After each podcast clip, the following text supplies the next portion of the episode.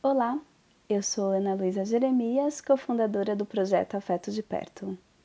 Projeto esse que tem como objetivo apoiar crianças e adultos no acolhimento da diversidade através de livros infantis.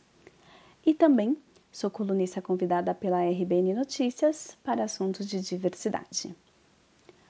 Hoje eu gostaria de falar sobre autismo na vida adulta. Nos últimos anos, tem aumentado os casos de TEA, transtorno do espectro autista nos adultos. Mas isso não significa um aumento de casos, mas sim que cada vez mais há o reconhecimento de um diagnóstico tardio. É importante dizer que, independente da idade, descobrir-se autista pode oferecer grandes benefícios e alívio para a pessoa e para os seus familiares.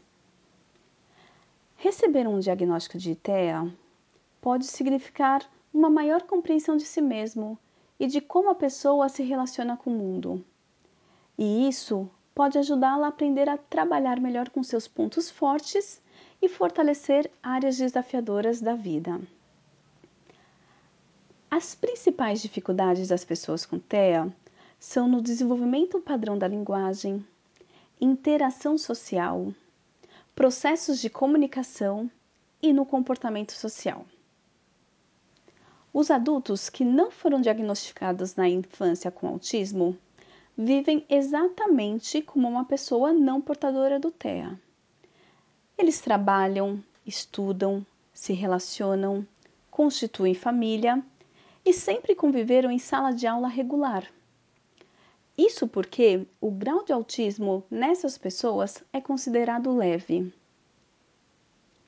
Alguns autistas podem ter um desempenho acima do comum em determinadas atividades e serem considerados extremamente talentosos em suas áreas de interesse. Mas, ao contrário do que se possa imaginar, apenas uma parte pequena dos autistas, cerca de 10%, está deste lado do espectro.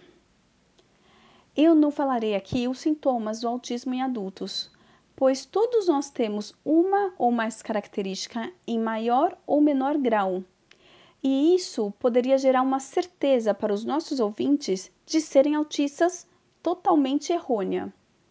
E para realmente fechar o diagnóstico, não é através de uma lista de sintomas, informações ou testes de internet. É importante procurar um especialista, para aí sim iniciar um processo de investigação juntamente com outros profissionais. Deixo aqui um abraço inclusivo e até semana que vem.